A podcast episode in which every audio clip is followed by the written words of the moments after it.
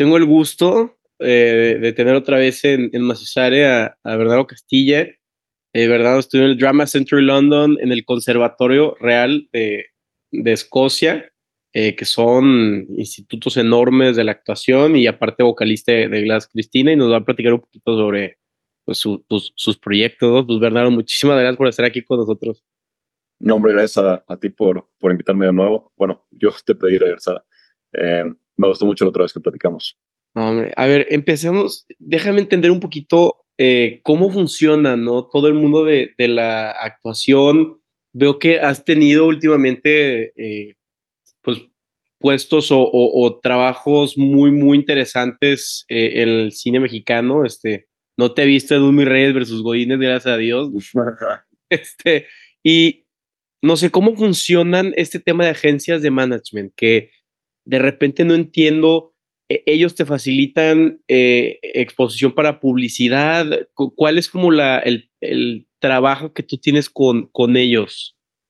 Claro, eh, mi trabajo como actor es audicionar constantemente, entonces no me viste en Mis Reyes contra Godines, pero no significa que no audicioné para eso. Pues es un decir, no, no, no audicioné para mis Reyes contra Godines, pero el actor constantemente está audicionando eh, para lograr estar en un papel. El actor, su trabajo es estar empleado, que mayormente no lo está. O sea, mayormente un actor está desempleado, estadísticamente. ¿Qué es lo que hace una agencia? Una agencia te consigue castings. Una agencia eh, le llegan todos estos, estos proyectos que se están desarrollando y ellos tienen a sus clientes y saben el rango de edad del cliente, eh, el rango actoral del cliente eh, y, y, en base a eso le mandan ciertos personajes a sus clientes para audicionar. Entonces, es, ese ha sido el proceso en el que he estado los últimos años. Eh, toco madera porque estoy a cerrar unos proyectos muy interesantes de esos que como que me llenan. y y esa es, esa es la chamba constante del actor. Ya a la hora de buscar un perfil, que te llama la atención, ¿cómo sabes tú qué tanto rango emocional tienes? Eh, luego hay perfiles muy extremos o muy emocionales o muy poco emocionales. ¿Cómo tú te encuentras en la brújula y dices, creo que puedo representar bien a, este personaje? Yo creo que está todo en el guion. Lo lees en las primeras páginas, en la descripción del personaje, dices, uy, esto me llama, ¿no? La descripción del personaje normalmente encapsula un 360 de lo que del mundo y, la paleta de colores del personaje. No se te dirán eh, un músico que vive en, en su van eh, con su pareja y, y, viajan por todo Estados Unidos, eh, tocando en pequeños venues, eh, viviendo una escasez económica, pero que lo hacen por su arte. Em, yo leo todo eso y digo, ok, hay mucho de eso, bueno, me puedo identificar pero también hay otros papeles con los que no me identifico necesariamente en mi vida personal, a los que me gusta entrarme como, eh, no sé, un político. Eh, muchas entrevistas, perdón, muchas audiciones que me ha tocado hacer, normalmente las que más me divierto son papeles completamente distintos a mí, eh, como, no sé, el dueño de un canal de noticias, una especie de Carlos Loret de Mola. digo yo, es que yo no, yo no soy ese güey, ¿no? Pero cómo, cómo sería interpretar ese güey. Eh, y es muy divertido, es muy divertido como hacer algo completamente distinto a lo que tú serías. Ya lo había escuchado antes, eh, platicando con Raúl Briones, él pues siempre le, daban personajes eh, que el asesino, que el no sé qué, que el pepenador y, y de repente le empezaron a dar roles pues más que el junior, que el mi rey y pues uno pensaría que no y le encantaban porque es fuera de, y, y, obviamente te quieres salir de la, de la caja que te están poniendo en, en los castings, ¿no? Entonces, él disfruta muchísimo ese tipo de, de roles y, y, yo aquí te veo eh, en la, de, la del baile de, de, los 41. De los 41. Eh, no sé por qué te veo con este perfil también político, ¿eh? Como, y, y ha de ser muy divertido, tipo un prista de antaño, este, de los 70s, 80s, creo que sí puede ser un perfil que, que yo te vería chance porque el baile de los 41 también es muy, tiene temas políticos por el porfiriato, pero, pero pues creo que sé por dónde vas es ahí, ¿no? Sí, digo, también salirse y hacer algo de época es para mí lo más extraordinario, viniendo de, de, de un background de teatro, em, de Shakespeare, de cosas clásicas, como que solo ponerse el, atuendo de, de 1910 es como ya, o sea, ya me transformé. Se siente mucho más teatral, ¿no? Se siente mucho más, eh, te adentras mucho más al mundo. Em, y realmente adentrarte, o sea, realmente decir, ok, eh, estudiar la época a profundidad, es estudiar, escuchar, si, si escuchas, eh, si, pues, si tienes acceso a audio de algo, dependiendo de la época, si había acceso a audio en ese momento, em, y no terminar haciendo un proyecto, por ejemplo, en 1910, pero con un acento de la condesa, que, pasa, que pasa mucho. Em, entonces, todo eso, todo eso se me hace muy interesante. Creo que el, el papel también de un actor es el de un investigador. Eh, el actor primordialmente tiene que investigar todos los elementos clave para poder ejercer su trabajo al máximo y no solo decir, ah, bueno, yo soy este personaje, ah, sí, me voy a basar en esta y esta actuación. También es eso, no basarse en otras actuaciones, basarse en el mundo real, porque las actuaciones imitan, imitan el mundo real y si tú te basas en actuaciones estás basándote en una imitación del mundo real. Entonces ya estás imitando una imitación. Entonces prefiero como observar mucho y, y, ver manerismos de las personas, intentar ser lo más aterrizado posible. Ok, porque cuando no lo hace un actor de repente se ve un poco hasta exagerado, ¿no? Como hasta da un poco de risa. Exacto. Y no sé, ¿cómo, cómo te este rol de, del baile de los 41 cuando es una, es una película, pues de época, eh, toca temas como pues el porfiriato que todos, todo México está dividido entre si fue un buen presidente, si fue un mal presidente, también tiene tintes pues de tema de la homosexualidad que todavía esto es un poco polémico ¿Cómo te preparas tú para este rol en México? A mí me gustó mucho la película porque se ve que es de calidad, que es bien hecha. Creo que David Pablo sabía lo que estaba haciendo y hasta tú al ver la iluminación que, que se hace con, con las velas, sabes que hubo una preparación muy, muy grande y un estudio eh, fotográfico detrás, ¿no? Pero ¿cómo te preparas tú para estos roles que hasta hay, hay intimidad de repente, ¿no? O sea... Claro.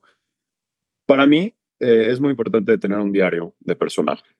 Por ejemplo, para el baile de los 41, al final del rodaje, mi diario personaje, que tiene dibujos y tiene collages, tiene, le pego todos los artículos interesantes y le pego un análisis de los artículos y creo eh, monólogos que no están en el guion, pero que a mí me sirven para entrarme el personaje, en especial en una película como El baile de los 41, donde los 41 eh, éramos como este conjunto enorme de, de, baile, éramos, los 41 eran como un solitario personaje compuesto en muchos personajes. Okay. Entonces me era importante yo encontrar, eh, encontrar mi individualidad dentro de ese grupo enorme, porque la realidad es que es un papel chico el que ejercí, pero creo que es mayor la responsabilidad que tienes un papel chico de cierto modo, de tú darle, eh, de tú darle luz a este personaje entonces, ese diario personaje, eh, a veces me gustaría tenerlo, lo tiene David, entonces está a la mano. Eh, pero tenía todo tipo de dibujos y artículos de esa época y, y, y, eso, fueron meses para un papel tan chico de solo estudiarlo, pero también era por la importancia, el papel, por la importancia de la historia eh, del Valle de los 41, o sea, no era una película cualquiera, no era un guion cualquiera.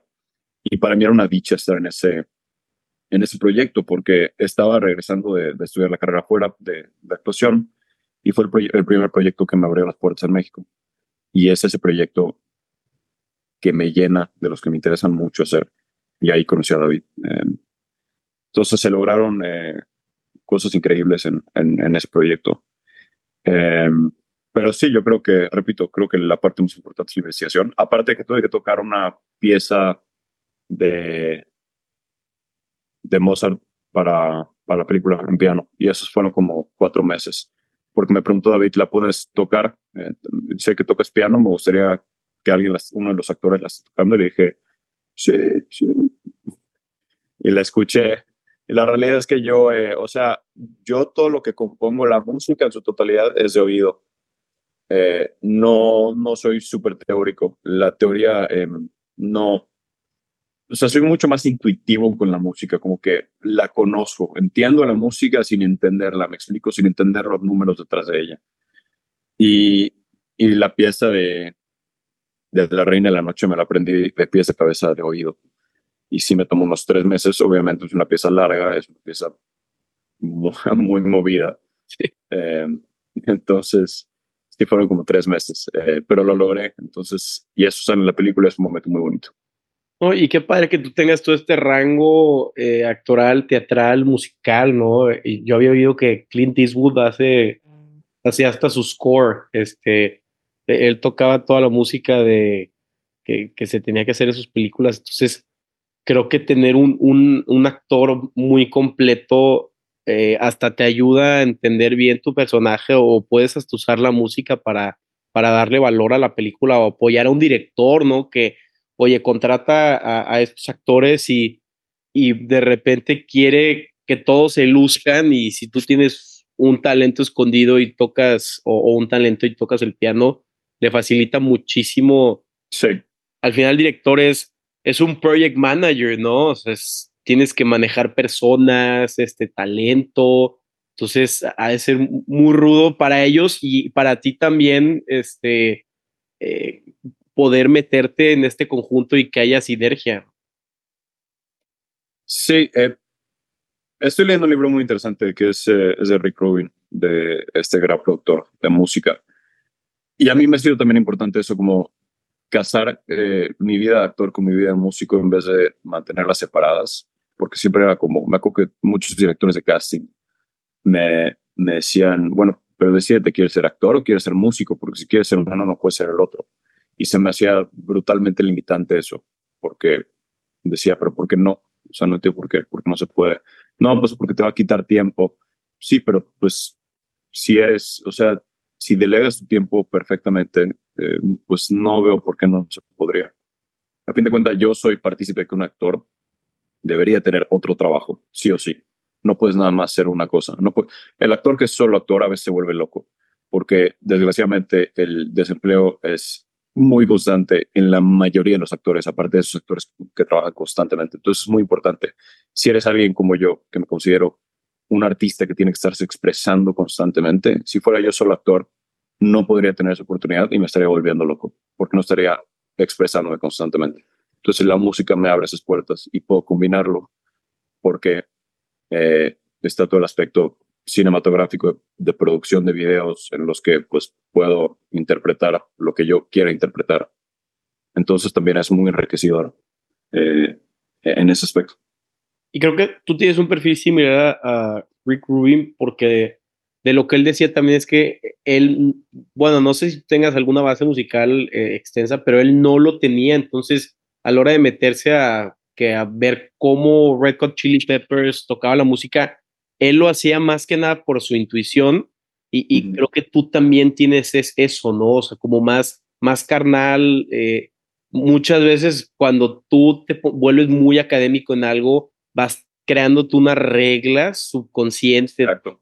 Es que este dijo que debe ser así o debe ser tres o no. Entonces te, limita y obviamente crea una estructura, pero está muy padre que haya gente estructural y tú rompas con esos paradigmas para crear algo vanguardista.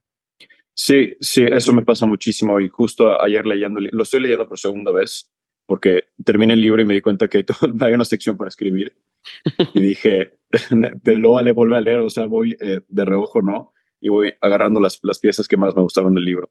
Y la, la parte que más me ha gustado hasta ahorita, con lo que más conecto es este aspecto de la intuición, ¿no? De hay una parte muy clara que dice, em, tú no eres los instrumentos, o sea, tú no eres todos estos instrumentos o el Ableton que usas o toda la técnica, son solo instrumentos, pero el verdadero instrumento aquí eres tú. Y eso se me hace muy importante, o sea, muy importante para la música, para la actuación. Eh, o sea, en la actuación, tu único instrumento es tú, tu cuerpo y tu mente. El resto es extra, o sea, es extra. Y hay muchos actores que trabajan de lo extra, de, de afuera para adentro. De que, ah, bueno, voy a interpretar a, a, un personaje de época, necesito mi bigote falso para poder entrar personaje. Bueno, es lo mismo con, con, la música, ¿no? Eh, necesito una producción cabrona para hacer una buena canción. Yo creo que una buena canción viene de un instrumento y una línea de voz.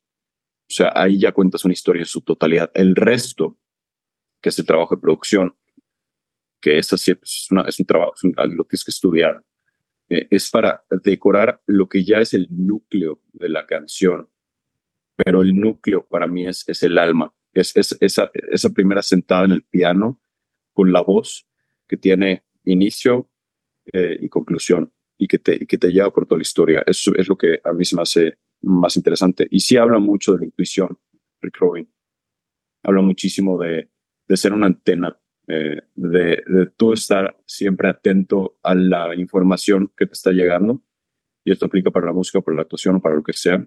Porque tú, o sea, si estás abierto, la información te puede llegar y dice muy claramente, si tú no agarras la canción que a ti te está llegando en todo momento, que me pasa mucho, tal vez estoy sentado, tengo atención dispersa al máximo, y me piensa una canción a la cabeza y digo, órale, qué buena rola, ¿de dónde salió? Porque yo no la escribí, o sea, pero no existe.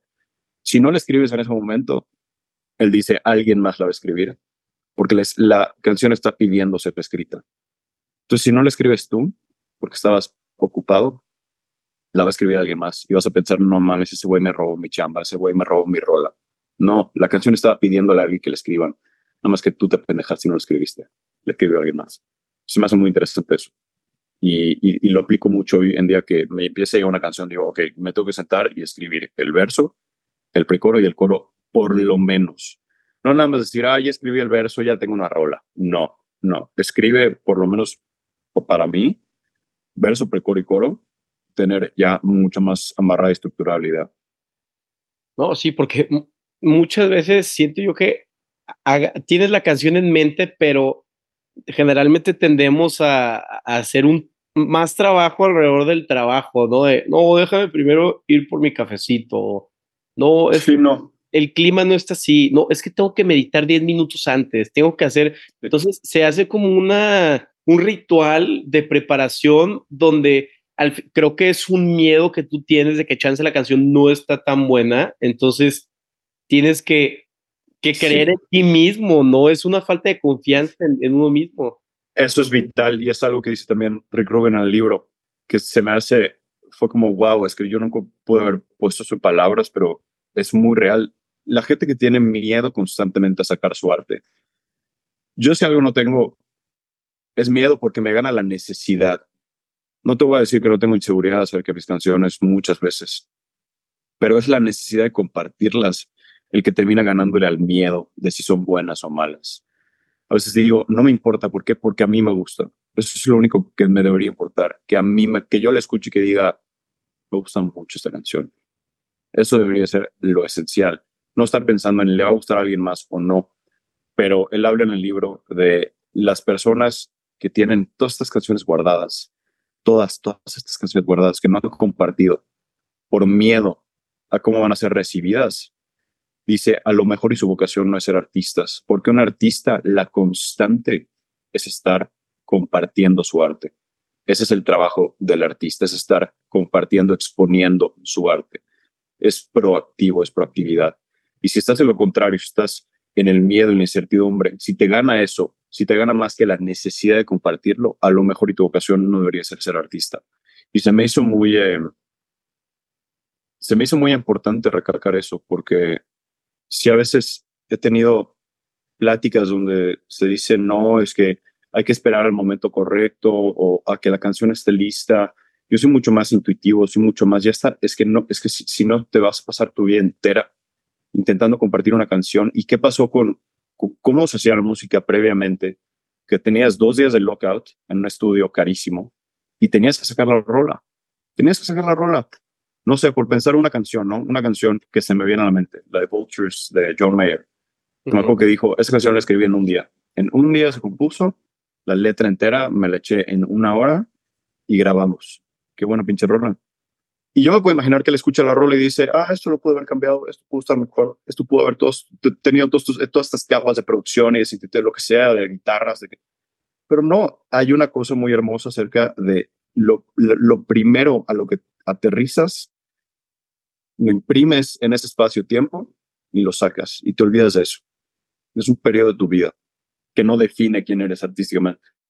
Claro, y con que hay una buena base, eh, creo que va, va fluyendo. A mí me pasaba mucho que me gustaba hacer guiones y, escribir y, y, era como que la carnita era algo versus algo, ¿no? Como la vida en la ciudad versus la vida en el campo. Entonces es un choque de ideas. Y mientras yo tuviera esos dos choques de ideas y aparte una lección más arriba que sea como mm, la vida del campo es más sana, pero no la dices, ¿no? Es como la de Spider-Man que, que malamente te la dicen que es de que, eh, ¿cómo era la de un, un, gran poder conlleva una gran responsabilidad? Gran responsabilidad, sí.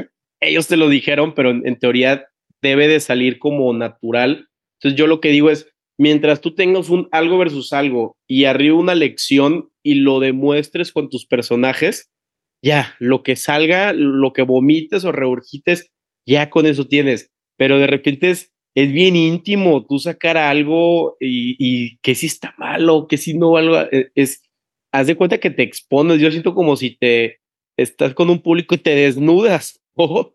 sí. Pero es, es, también ser muy sobrecauteloso le quita un poco la magia a las cosas. Yo, o sea, lo podría eh, comparar con el stand-up de comedia, que soy fanático de stand-up. Y tengo muchísimas ganas de hacerlo. Tengo un chingo de miedo, pero creo que eventualmente me gustaría hacerlo. Eh, tú te subes al escenario y lo que hagas, ese es el set. Ya no lo puedes cambiar.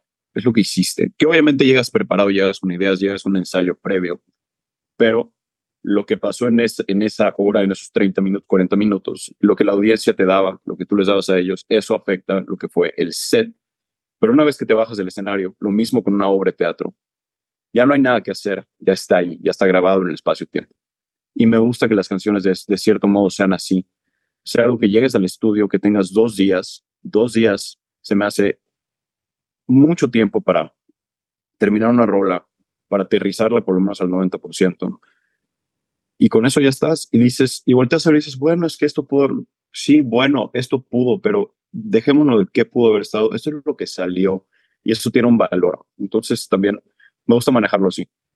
Claro, y ahorita que estás hablando del stand-up, estaba escuchando la, la, entrevista que hizo Ricardo Harril con, con este, ay, se me fue, y, y te, te, menciona que hace como unos 5 o 6 años fue como la época de oro de, del stand-up para ellos, porque eran chavos de 22, 23 años que se iban a la Roma a clubs de comedia y por noche les estaban dando como, ¿qué serán? 9 mil pesos por llenar.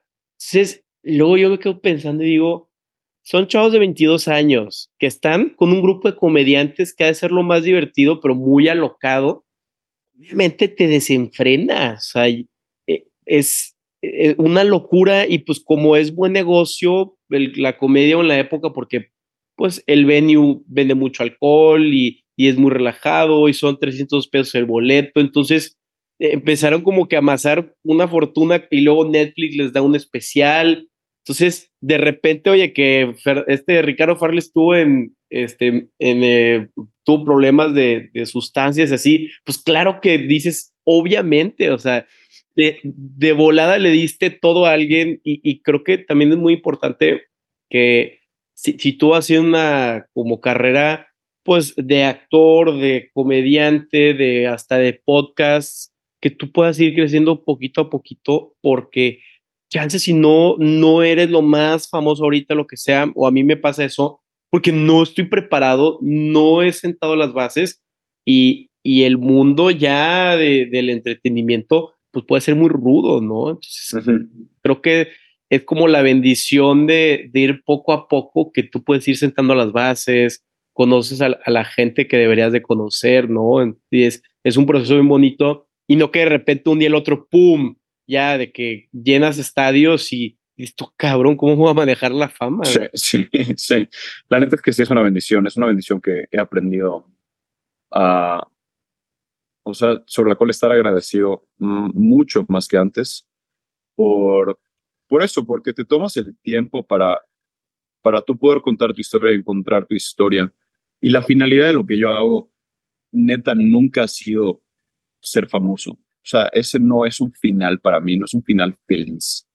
No es suficiente, no. O sea, y yo creo que te mentiría mucha gente si te dice, ah, no, es que yo quiero ser famoso, porque el ser famoso es eh, es, es perfectamente una respuesta a tu trabajo, ¿no? Es, es que tu trabajo, pues, a tu trabajo le va bien, tu trabajo es bien recibido.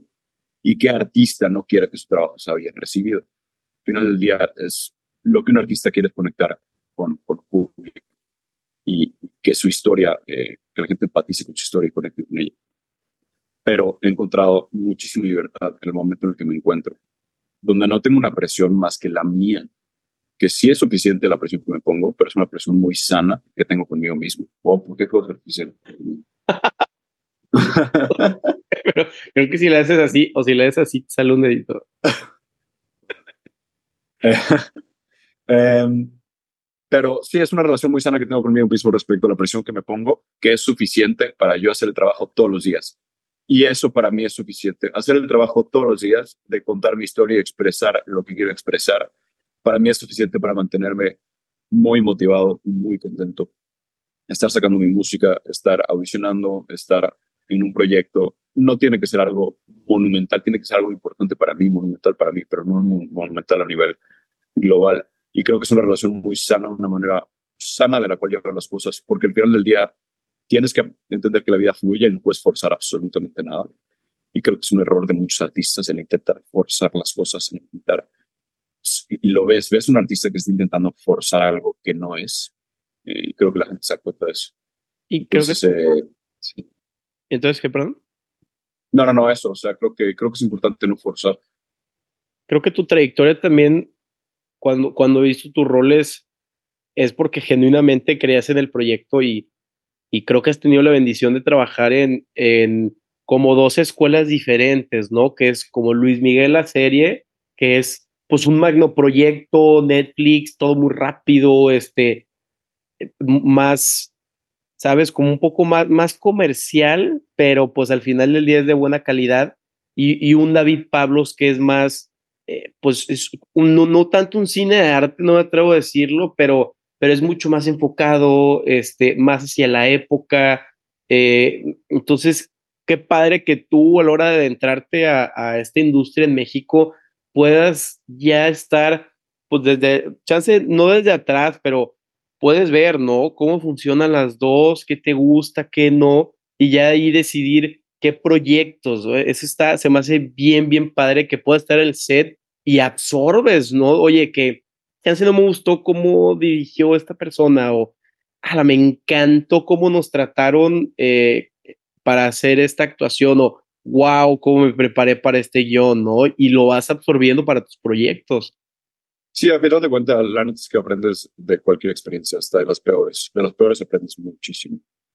Y, y eso que dices, no estar en, en diferentes sets, cosas muy distintas, aprendes mucho las dos. Y creo que puedes complementar lo que aprendiste para lo siguiente.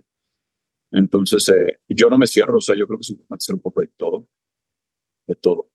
Eh, cosas muy buenas, cosas muy malas. Las dos te ayudan para, para llegar a ese papel que, que yo creo que, que cada quien en esta vida tiene un papel clave que ejercer.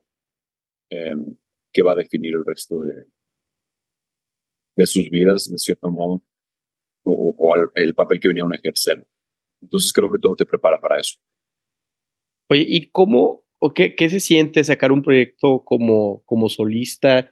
Eh, estaba bellísimo, bellísimo el, el video y, y la, la, ubicación, ¿no? De, de Blood Honey, que aparte es en como Sol Laguna, un pueblo en Campeche, ¿cómo encuentras estas ubicaciones que, que hasta muy, muy surreales, ¿no? Mucho verde, mucho espacio abierto, este, ¿qué, qué se siente sacar este, este proyecto?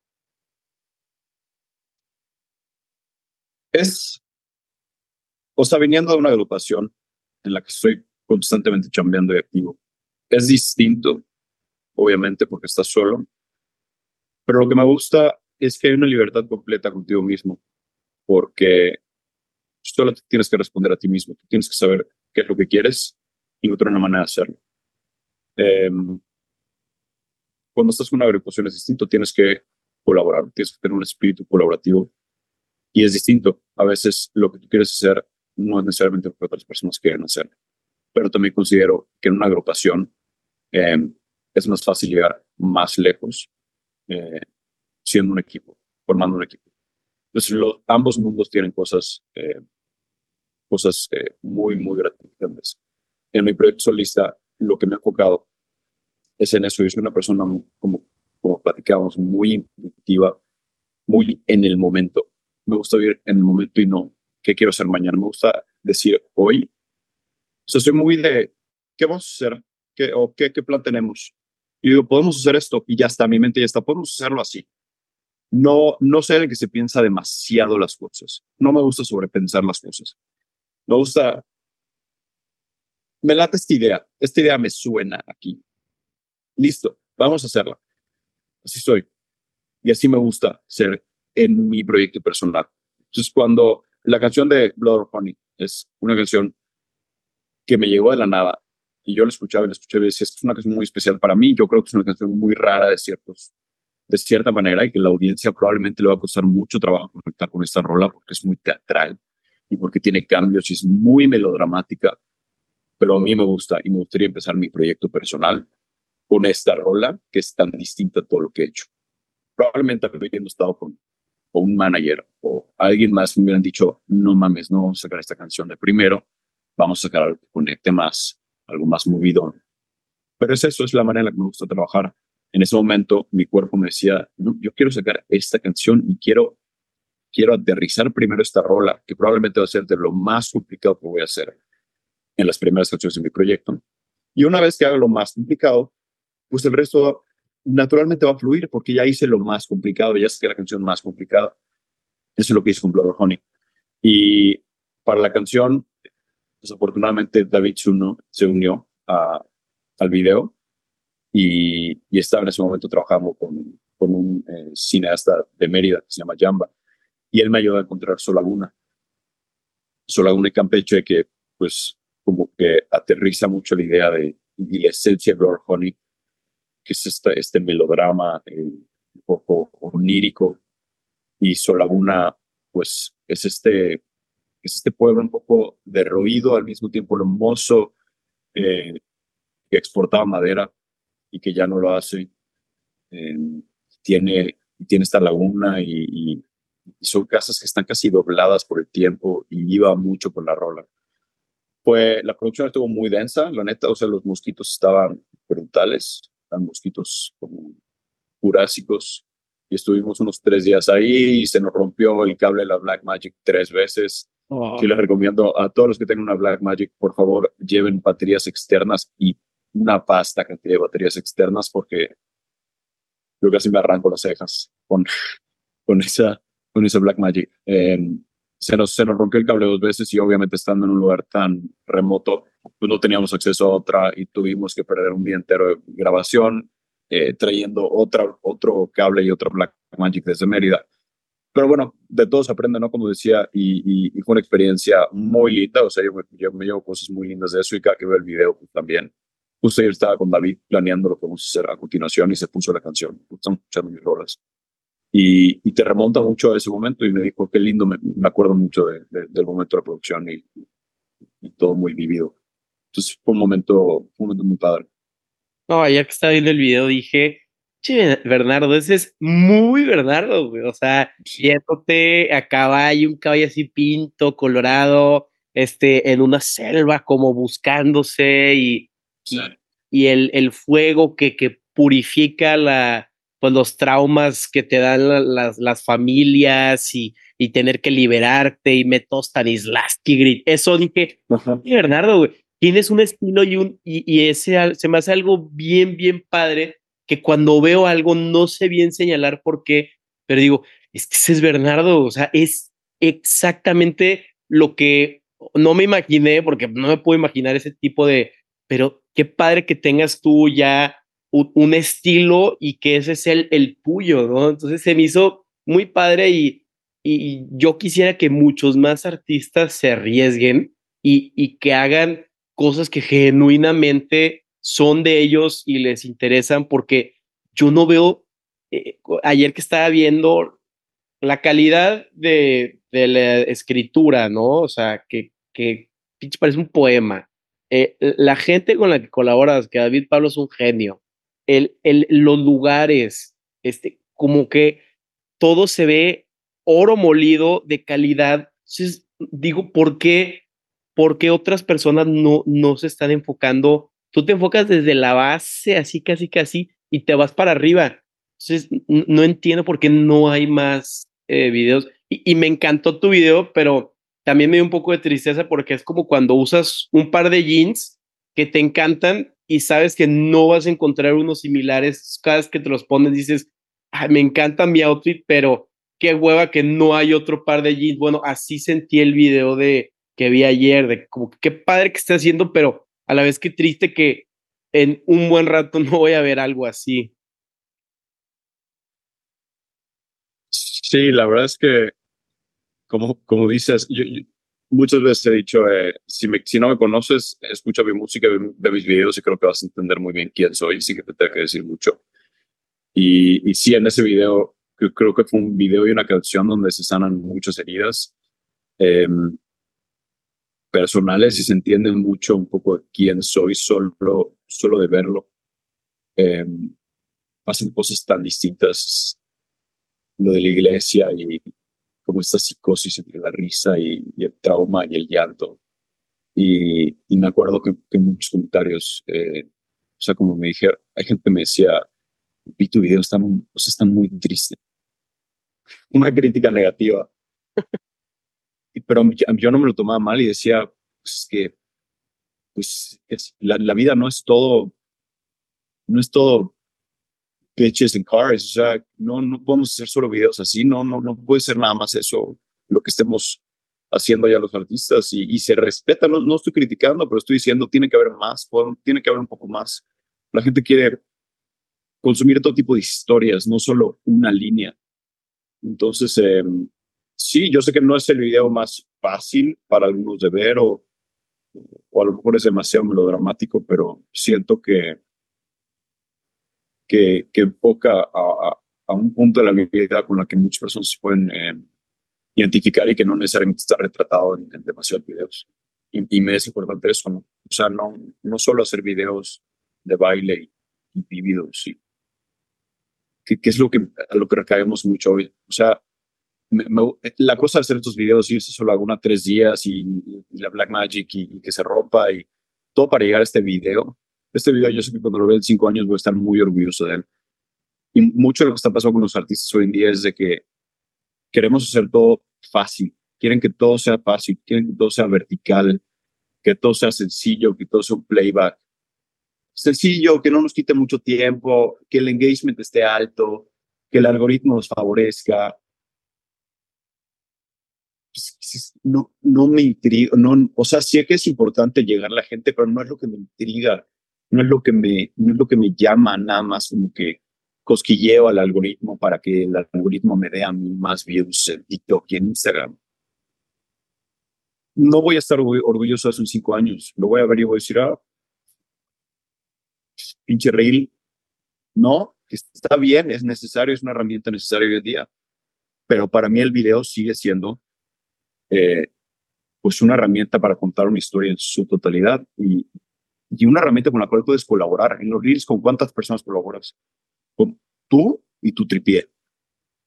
Y ya lo editas tu el En un video colaboras con mucha gente, colaboras con el colorista, con el editor, eh, con el director, eh, todos esos elementos de pre y postproducción, que terminas, o sea, sientes que hiciste una familia gigante en el video, que eso es hacer cine.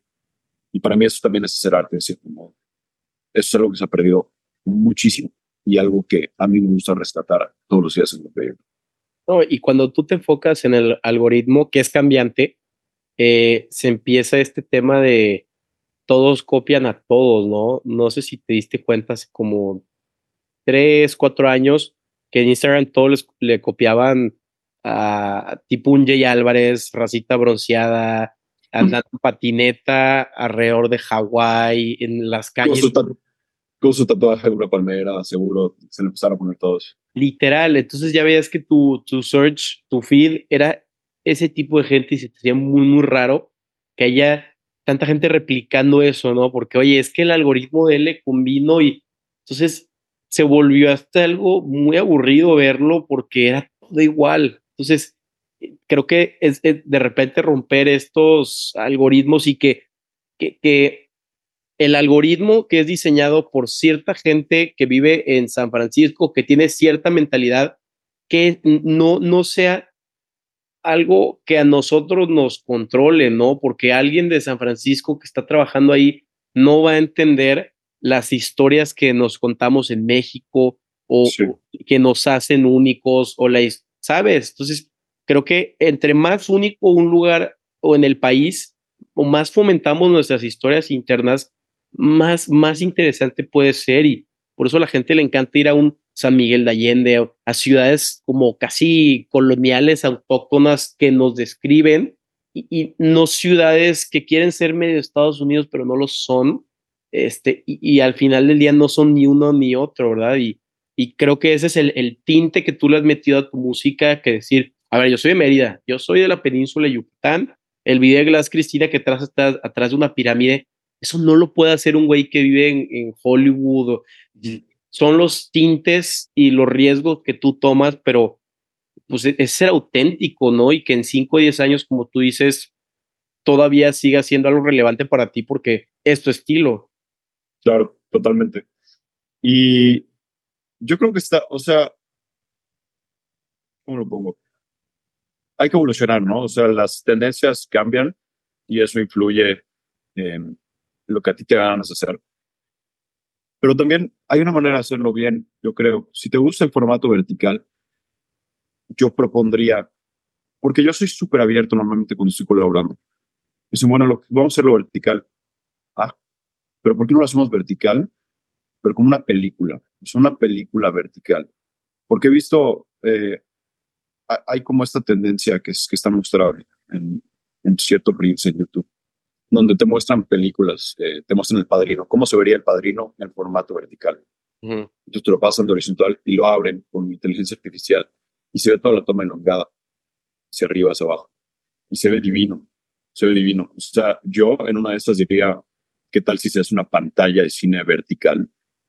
Y puedes ver una película completamente así, porque hay mucho que explorar de arriba abajo que se pierde en un formato horizontal. eso lo puedo llegar a entender. Pero ahí te, vas más ahí de solo el reel y la facilidad del celular. Ya, pues, metes regreso, ¿no? A, hacer algo de, calidad en vez de nada más algo fácil, porque creo que es lo que pasa con lo que está pasando con la historia humana, es que cada vez lo queremos todo más fácil, cada vez estamos más dependientes de la tecnología y cada vez estamos más dependientes de, de, de algo que te facilite editar y a darle color y pierdes esta comunicación con otras personas y, te vuelves de cierto modo más inútil cada vez más, porque pues cuando dependes de otra cosa, te vuelves más inútil porque dejas de aprender a hacer las cosas. Y a mí no me gusta eso, o sea, siento que estoy perdiendo mi habilidad de yo poder artesanalmente hacer cosas, que me gusta mucho eso. Y creo que pasa muchísimo esta facilidad y esta rapidez de nada más sacar para costillar un algoritmo, pierdes muchísimo tú en eso. O sea, pierdes mucho pues creo que, no, o sea, no estoy como, no estoy demonizando, ¿no? El, el hacer riff para nada, pues pueden ver, yo los hago todos los días con las Cristina y con mi proyecto, es, un, es una herramienta importante, pero creo que tiene que ver algo más que solo eso. O sea, no, se me haría muy triste que, que la vida de un artista ya se, se, se vuelva solamente a hacer eso. Creo que es demasiado fácil. Claro, y, y es como dices que de repente con inteligencia artificial, lo que sea, editamos y, eso hace que nosotros perdamos el contacto humano que teníamos con un editor y la propuesta del juego en colaborar se pierde y te vuelves más inútil porque no sabes lo que estás haciendo, te vuelves un poco más solitario porque lo haces tú todo deprimido ahí viendo tu pantalla cafeinado. Entonces se pierde este juego que es colaborar, ¿no? Como en un patio de juegos, oye, hay que hacer este juego, ¿cómo lo hacemos? Y, pues sí, obviamente es una herramienta y, tampoco demonizarlo y decir, vamos a usar el abaco para contar en vez de mi calculadora de mi iPhone, pero, no sé, creo que es muy interesante. Y, también lo que dices de, del tema horizontal, creo que en México tendemos mucho a, a, a hacer películas horizontales porque eh, es como se hacían los documentales antes y cuando tú no tienes mucha lana siendo cineasta, eh, empiezas haciendo documentales porque es muy barato, no contratas actores y casi siempre son como que horizontales o, o pandeados. Entonces, qué, padre o, o, que digas tú, ok, si lo hacían horizontal es porque chance no había tanto presupuesto y era más fácil. ¿Por qué no lo hacemos ahora vertical? ¿Sabes? Como que, ¿por qué haces lo que estás haciendo? ¿Por qué crees en lo que crees? Y si se puede hacer algo diferente, ¿por qué no lo haces? Como que estamos muy en piloto automático y falta como una cachetadita y... Sí. ¿Qué si hacemos una propuesta nueva? Y, y eso es mucho paradigma y, y rompes barreras y... Totalmente. Pero eso, hacer una propuesta nueva. Tan, tan no tontas, pero tan pequeñas y sencillas que crees que no va a afectar, pero pues el 20% de lo que haces afecta el 80% del resultado, ¿no? Así es, así es. Sí, eh, o sea, repito, no, no, no creo que sea nada más quedarse en, ah, bueno, tenemos que hacer videos horizontales. O sea, creo que,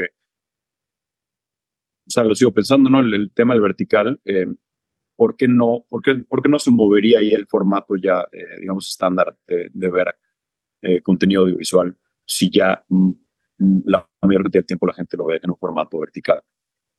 Entonces, sería decir, bueno, porque no hacemos algo de calidad cine en vertical que desde el storyboard ya sea un formato vertical, que puedas encapsular todo en eso.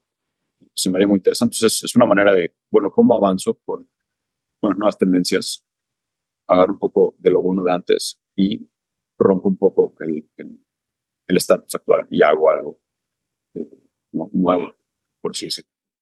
Oye, y ahorita eh, diciéndome de hacer cosas, platícanos cuál, cuál es tu, eh, el futuro, ¿no? De, de Bernardo, eh, pues creo que, puta, estás, si ya estás explotando en estos últimos cinco años, se va a hacer muy, muy interesante ver qué, qué es lo que haces. Eh, ya, eh, no sé, creo que has elegido proyectos bien padres y, y me, me, interesa mucho y, y, siempre trato de ver como que tu carrera actoral porque, o, musical, porque creo que es algo muy, muy interesante. Entonces, platícanos, ¿no? ¿Qué, cuál, qué futuro, digo, los proyectos que nos puedes platicar, obviamente, este, cómo, hacia dónde va Bernardo Castilla, ¿no? Claro. Eh, pues sí, musicalmente se viene un año de muchísima música. El año pasado me dediqué a componer y a producir eh, toda la música que está por salir este año. Estuve trabajando con un grupo que se llama Sebastián Licausi, que es un gran amigo eh, tengo una colaboración con él que se llama eh, Your Body. Hicimos un video vertical de 360 que en ese momento es muy interesante. Como, bueno, podemos usar un formato vertical, ¿no? Pero darle un twist, una historia un poco distinta, eh, pero que es algo eh, que se está haciendo, pero una historia en su totalidad 360. Trabajé un EP entero con Sebastián, que ya está por salir a mediados de este mes. El EP se llama The Offering, eh, como la ofrenda, y viene mucho de, de este quote que dice Rick Rubin, eh, que se me hace súper válido, se me hace muy eh, como determinante de qué es lo que yo estoy haciendo con, con mi música y con mi arte. Y él dice, esto que hacemos es una ofrenda al universo, a Dios. Es, es, es a Dios, por así decirlo, al universo, lo quieras ver. Eh, porque para eso lo haces, ofrecer una parte de ti al mundo. Entonces, este EP es, es mi ofrenda, de cierto modo, al universo, porque el universo me dio estas canciones que no sé de dónde vienen, yo así lo veo, me llegaron y se las estoy regresando. Con ya con el filtro que soy yo, ya pasaron por mí, ya tienen un poco de mí esas canciones y se las regreso. Y se las comparto al mundo. Entonces esta es la ofrenda que llevo preparando eh, todo el año pasado. Es un EP que yo considero tiene una de las mejores canciones que he compuesto y que estoy por sacar. Son canciones que escucho y verdaderamente las puedo escuchar una y otra vez. Eso rara vez me pasa con mi música. Yo saco canciones y naturalmente me desprendo de ellas un buen rato y no las a escuchar. Eh, aunque no tengo ningún inconveniente escuchar mi música, hay mucha, mucha gente que dice, no, yo no escucho mi música. Yo sí, o sea, de, de, repente se pone mi música y si es mi radio y, y, me remonta a todas estas cosas. Eh, aparte de eso, tengo Runaway, que es una canción que acabo de sacar, que se compuso en dos días con Víctor Rivas en el estudio 252 en Mérida. Esa canción viene con video. El video lo hice con eh, Gato, que él es de Mérida y es un cineasta que, que está creciendo mucho y, y repito, es esta cosa de colaborar con gente con la que no has trabajado antes, em, a la que les, ves muchísimo potencial y, y ves su trabajo y conectas mucho con ellos. Y ellos conectan con tu música y es algo tan rápido como vamos al video, le tiré las ideas, quiero hacer esto, quiero contar esta historia, la quiero contar de noche, la quiero contar en la playa, la quiero contar con luces. Em, y al día siguiente estamos en la playa grabando. Las tomas yo las veo y me encantan. Es, es, es una persecución y es un escape de, de, de, lo que pudo haber sido. Runaway de eso habla, habla de de una persona que decidió que hay un punto en su vida en el que dijo, aquí no, aquí no es. Y se fue a buscar lo que sí es y donde sí tiene que estar. Está corriendo a eso. Em, y, y, se me hizo muy importante contar esa historia, eh, porque quién trata la canción y porque yo me... Se viene también una colaboración con Sweet Mila, em, que muestra otra paleta de, de, de, quién soy yo. La canción se llama House of Funk y es un punk muy movido, muy, muy movido, y eso sale ya el siguiente mes. Y, y, y es eso, en total tengo unas ocho canciones que van a estar saliendo este año. Eh, dentro del EP Offering, David va a dirigir por lo menos un video. Estamos viendo si, porque también pues, tiene otros proyectos que está desarrollando, que lleva desarrollando un buen rato. Eh, entonces, esos, el video lo grabaremos él o los videos los grabaremos en Marathon. Y, y eso es, es, un trabajo constante todos los días que me divierte mucho eh, de ver cómo contar la historia de, de, mi música, pero en ningún momento es como trabajoso. Es lo que me gusta de, de mi proyecto, que nunca, nunca es trabajoso, nunca es como, ay, tengo que pararme, cómo voy a lograr esto. No, es, es como, son como bullet points todos los días de ok, ¿qué tengo que hacer hoy para sacarlo? Esto, esto, esto, esto. Muy fluido, sin sobrepensar. Invitar a gente que se quiera unir. Eh, como hace poco hice un cortometraje con unos amigos eh, actores y cine, cine, cineastas de, de, la Ciudad de México. Y de repente uno me dijo, oye, eh, qué buena música, ¿no quieres que te haga un video? Listo, no se hable más. Ya se está cuadrando. Y, y, eso, o sea, seguir colaborando con gente, seguir colaborando con todo tipo de productores. Eh, el trabajo del productor también es muy importante para mi proyecto, ¿no? Porque yo tengo la creación, pero el escoger con quién la hago, quién entienda qué es lo que quiero hacer, quién entienda cuál es el sonido de Bernardo. Eh, creo que me tiene que conocer para entenderlo. Es muy importante, creo que lo he logrado muy bien con Sebastián y con Víctor. Eh, y eso, planeta muy contento de, de, toda la música que, que estoy con este año. No, me, me, identifiqué mucho con lo de Runway, eh, Runaway porque la, la quiero escuchar y, y hace, hace como unos cuatro años yo sentía que estaba en una vida que, que no quería tanto y hablándolo con, un amigo y me dice que, oye, pues por algo las calles tienen vuelta en U, o sea, siempre se puede, siempre te puede retornar, entonces creo que muchas veces eh, eso pasa, ¿no? Que te despiertas y dices, cabrón de que cómo terminé aquí y, y pues qué, qué, interesante que tenga todos proyectos. Creo que eres muy estoico eh, en el sentido que como pragmático, las cosas como son, hay que colaborar, no sobrepensar las cosas y que te lleven eh, este, a vórtices que o, o, o, que te, porque muchas veces hasta se vuelve un tema emocional, ay, me siento agobiado, que son, no, sencillito, cinco cositas que tengo que hacer hoy en día, me duermo y al día siguiente repito, entonces, qué padre que tengas para quitarte eso, ¿no? Sí, e, e, es muy importante eso, ¿no? Las cinco cosas o las 20 cosas que sea que tengas que hacer en una agenda. Si yo logro tachar esas 10, voy a ir a dormir como un bebé, porque sé que, el, o sea, no te puedes preocupar en la totalidad, en, en, todo, en todo. Tienes que preocuparte en qué puedes hacer en ese día, qué te da tiempo de hacer y el poder hacerlo.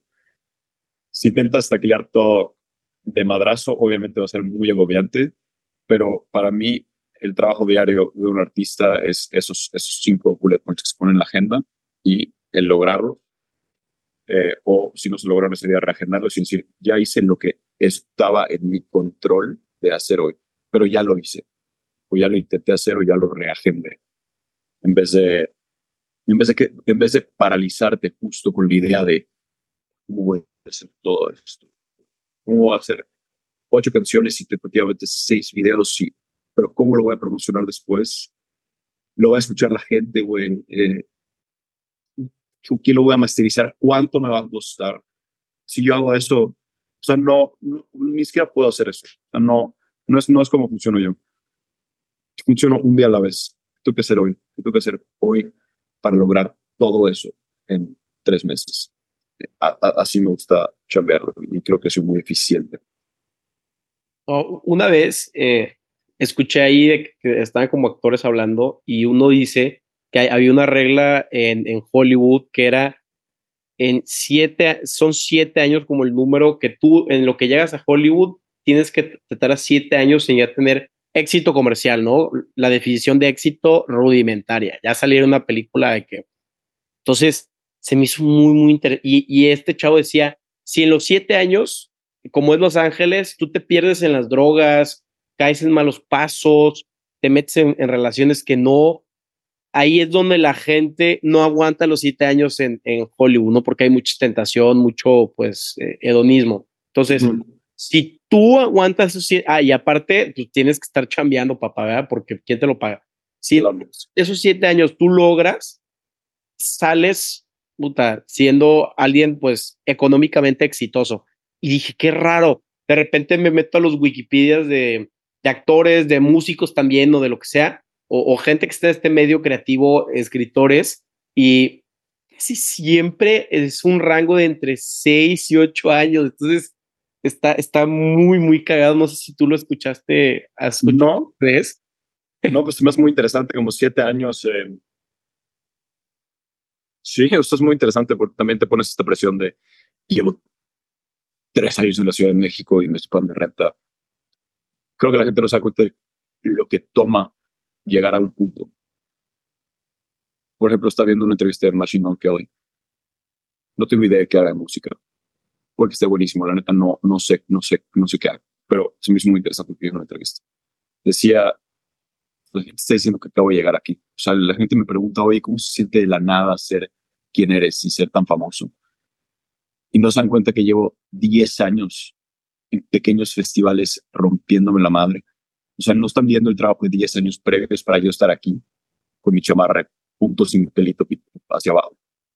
O sea, es, se me hace muy importante eso, como todo. Para llegar a un punto, hay un trabajo enorme que la gente no ve y dice, órale, qué bonito, qué, qué buen descubrimiento nuevo, ¿de dónde salió? De 10 años o 20 años, 7 años en Los Ángeles, que decir. Y eh, sí yo creo que es importante tener, eh, o sea, yo, yo soy muy de tener, ¿cómo estás? O sea, no es te pase la vida, ¿no? O sea, no, yo no puedo, por líder, perder el tiempo. Una cosa es hacer tu trabajo, como digo, todos los días y esperar a que fluya y no agobiarte y no forzar.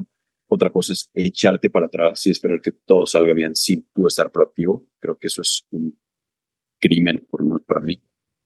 Eh, pero también esta cosa de, bueno, si no son siete años, a lo mejor.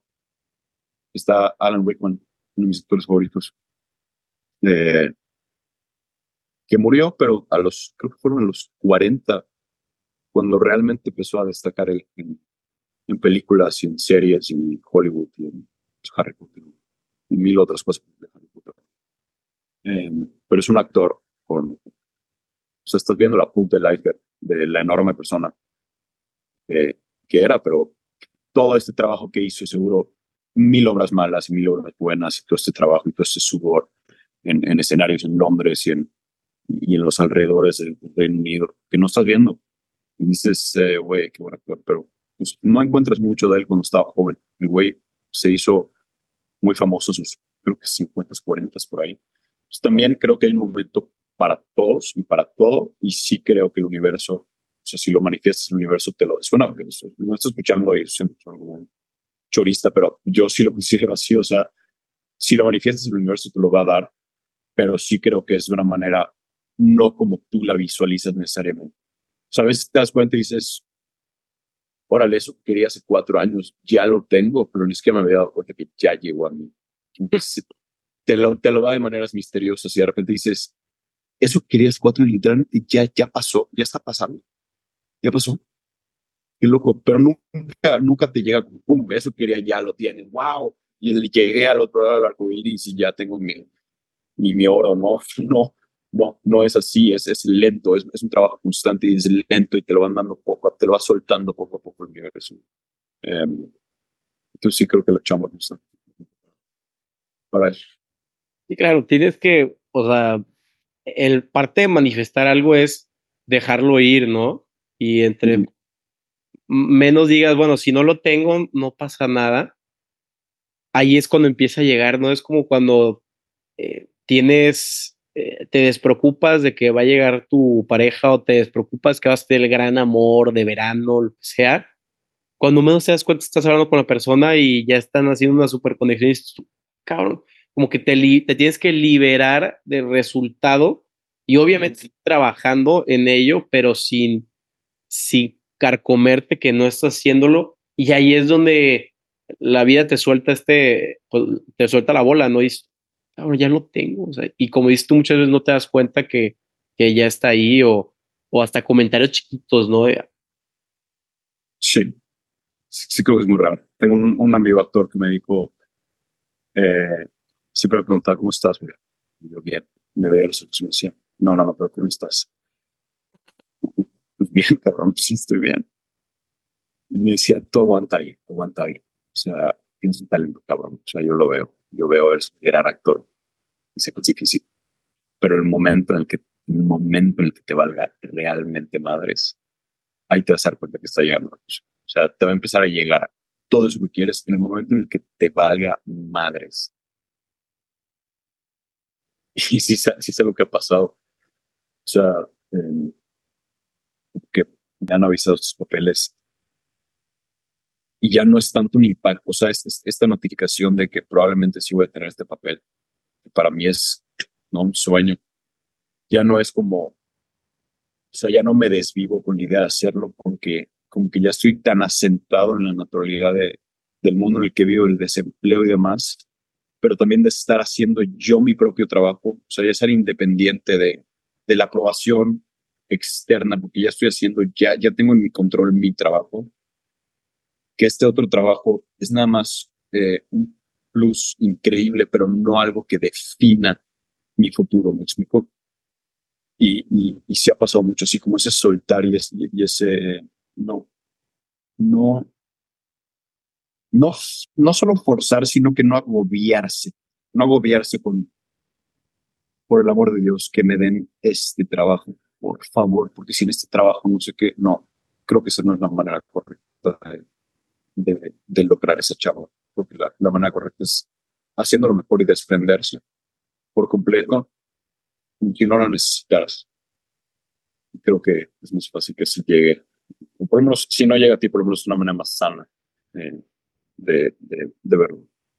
y hasta de una manera más banal o, o chance un poco más superficial, Robert Pattinson decía que él iba a los castings porque después de un casting la bandita se iba a tomar al, al bar. Entonces, pues, era un, buen lugar para ligar y pues las actrices. Entonces, él iba a los castings porque era el acceso para estar chupando con la bandita y él se la pasaba muy bien hasta que de repente ya tuvo su rol y, y veía que los que, ah, no tuve el rol, yo no voy al bar, me, me doy a mí mismo, se iban y ellos no aguantaban tanto en este como maratoncito que es eh, el mundo creativo y él, en cambio, pues, siempre se iba a mantener ahí, chance era un alcoholismo funcional, pero se divertía. Entonces, creo que es también encontrar esa diversión y, oye, vamos a hacer esto, vamos a hacer esto, y pues si no me doy. Y ya cuando te llega la notificación celular de que, oye, que te dieron el rol, tú estás en So, so Laguna, pasándotela de huevos y de, con toda la bandita divirtiéndote y creando esto. Qué, qué padre de que esta sinergia. Entonces, es eso, ¿no? hasta como que tener una sonrisa en tu cara, o sea, no se te ha pasado, hablas con alguien y si tú hablas con una sonrisa, la gente de que, ¿qué onda, güey? O sea, como que se abre ¿no? El, universo de que si estás jugando y si te la pasas bien, este, hasta en las artes marciales, güey, tú boxeas y cuando boxeas lo ves como un juego, como un baile. entonces te va mejor, ¿no? Y entonces creo que es buscar esta alegría en el trabajo y, y, esta felicidad y, y, divertirte, el colaborar, de quejarte risa, que eso es lo que más feliz yo creo que a mí me ha hecho, ¿no? Estar con amigos o amigas y reírte de tontería y media. Y ahí es donde está como la, la felicidad, ¿no? En parte. Sí, así es. Yo creo que es, es clave eso que dijiste, es jugar. O sea, sí creo que la vida es un juego. Es un gran juego. Eh, y no, los tomamos, no, no las tomamos demasiado en serio, demasiado porque quieres todas estas cosas que sucedan en este periodo corto de tiempo, que es la vida, que son 80, 90 años, 70. Em, y, creo que, que es, es, mucho más sano, pero también creo que todo fluye mucho mejor si te lo tomas como un juego. Em, tengo un evento, por ejemplo, el viernes, que me podría agobiar muchísimo, porque a lo mejor no lo parece, pero sí soy una persona eh, como muy, eh, muy hacia adentro y a veces me agobia mucho toda la atención dispersa y tengo OCD, entonces me, estar con demasiada gente eh, me, me, agobia, sí me agobia, es, es demasiada información, estoy viendo demasiado y empiezo a pensar en otras cosas, pero me lo, lo que me funciona es tomármelo, ve y juega, o sea, juega el juego que la vida quiere, quiere que juegues ahorita, que es ir a este evento y hablar con toda esta gente. Eso es un juego, no es algo, no es algo así, no, no, no es un esfuerzo, es un juego.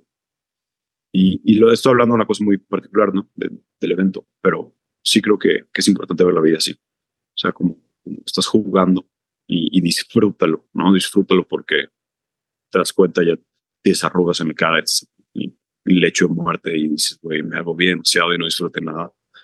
Em, intentando buscar algo, una idea de cómo yo pensé que las cosas debían ser, si tenía que tener mi Grammy en la mano, los 30. No disfrutaste nada y al final no pasó eso a lo mejor. Si la vida te da las cosas que quieres de una manera distinta, como lo piensas, pues creo que lo tienes que disfrutar y no perderte en, en, la persecución. O como dices tú, ponerte la, la, la máscara, ¿no? El viernes estás la, la, máscara de Bernardo político diplomático. Sí. Sí, Ahorita te pones máscara podcast, ¿no? Que, y, y, está cagado, o sea, ponerte la máscara, yo me pongo la máscara de Godín y no, no, este, que tenemos que, tocar estos números. Luego estás con tus amigos y te ponen la máscara de, no sé, de, de entonces, y te sales y, y, ver que tú un segundo estás hablando de números y finanzas y, y que no sé qué, y al otro día estás hablando sobre pues, las manifestaciones, creo que te hace, te da diversión, ¿no? Y más. Totalmente. Gente como, o yo también que de repente me, no soy tan disperso, pero me gusta mucho eh, hacer muchas cosas para no aburrirme. tener como que muchos segmentos de algo diferente eh, te divierte, ¿no? Sí, sí, totalmente. Eh, eso vuelve la vida mucho más colorida. Y sí me gusta mucho eso las máscaras que dices, que es el concepto del, álbum, el primer álbum de Glass Christina Inuiti, de las máscaras. Y las máscaras todos nos ponemos en nuestra vida diaria para, para interactuar con el mundo que nos rodea.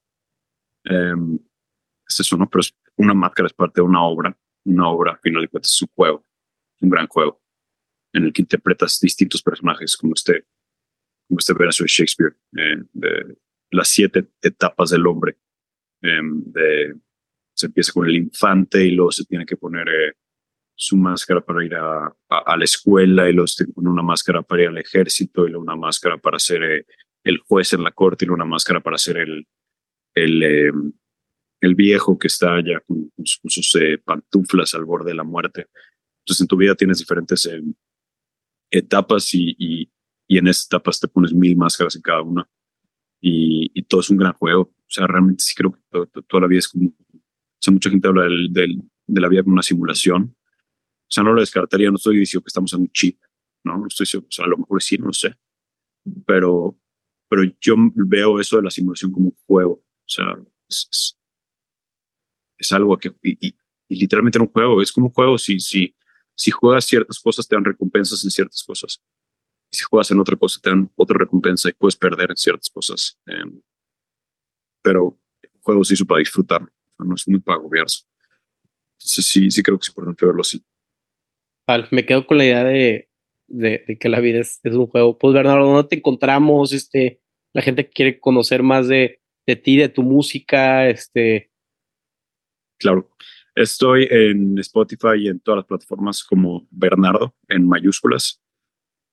Eh, antes estaba como Bernardo Castilla, pero justo hice ese cambio porque, eh, no sé, creo que Bernardo es suficiente para hablar de quién soy. Em, me pueden encontrar así. Y en Instagram estoy como Bernie CJ. Eh, en TikTok estoy como Bernie.castilla. Y en YouTube estoy como Bernardo Castilla.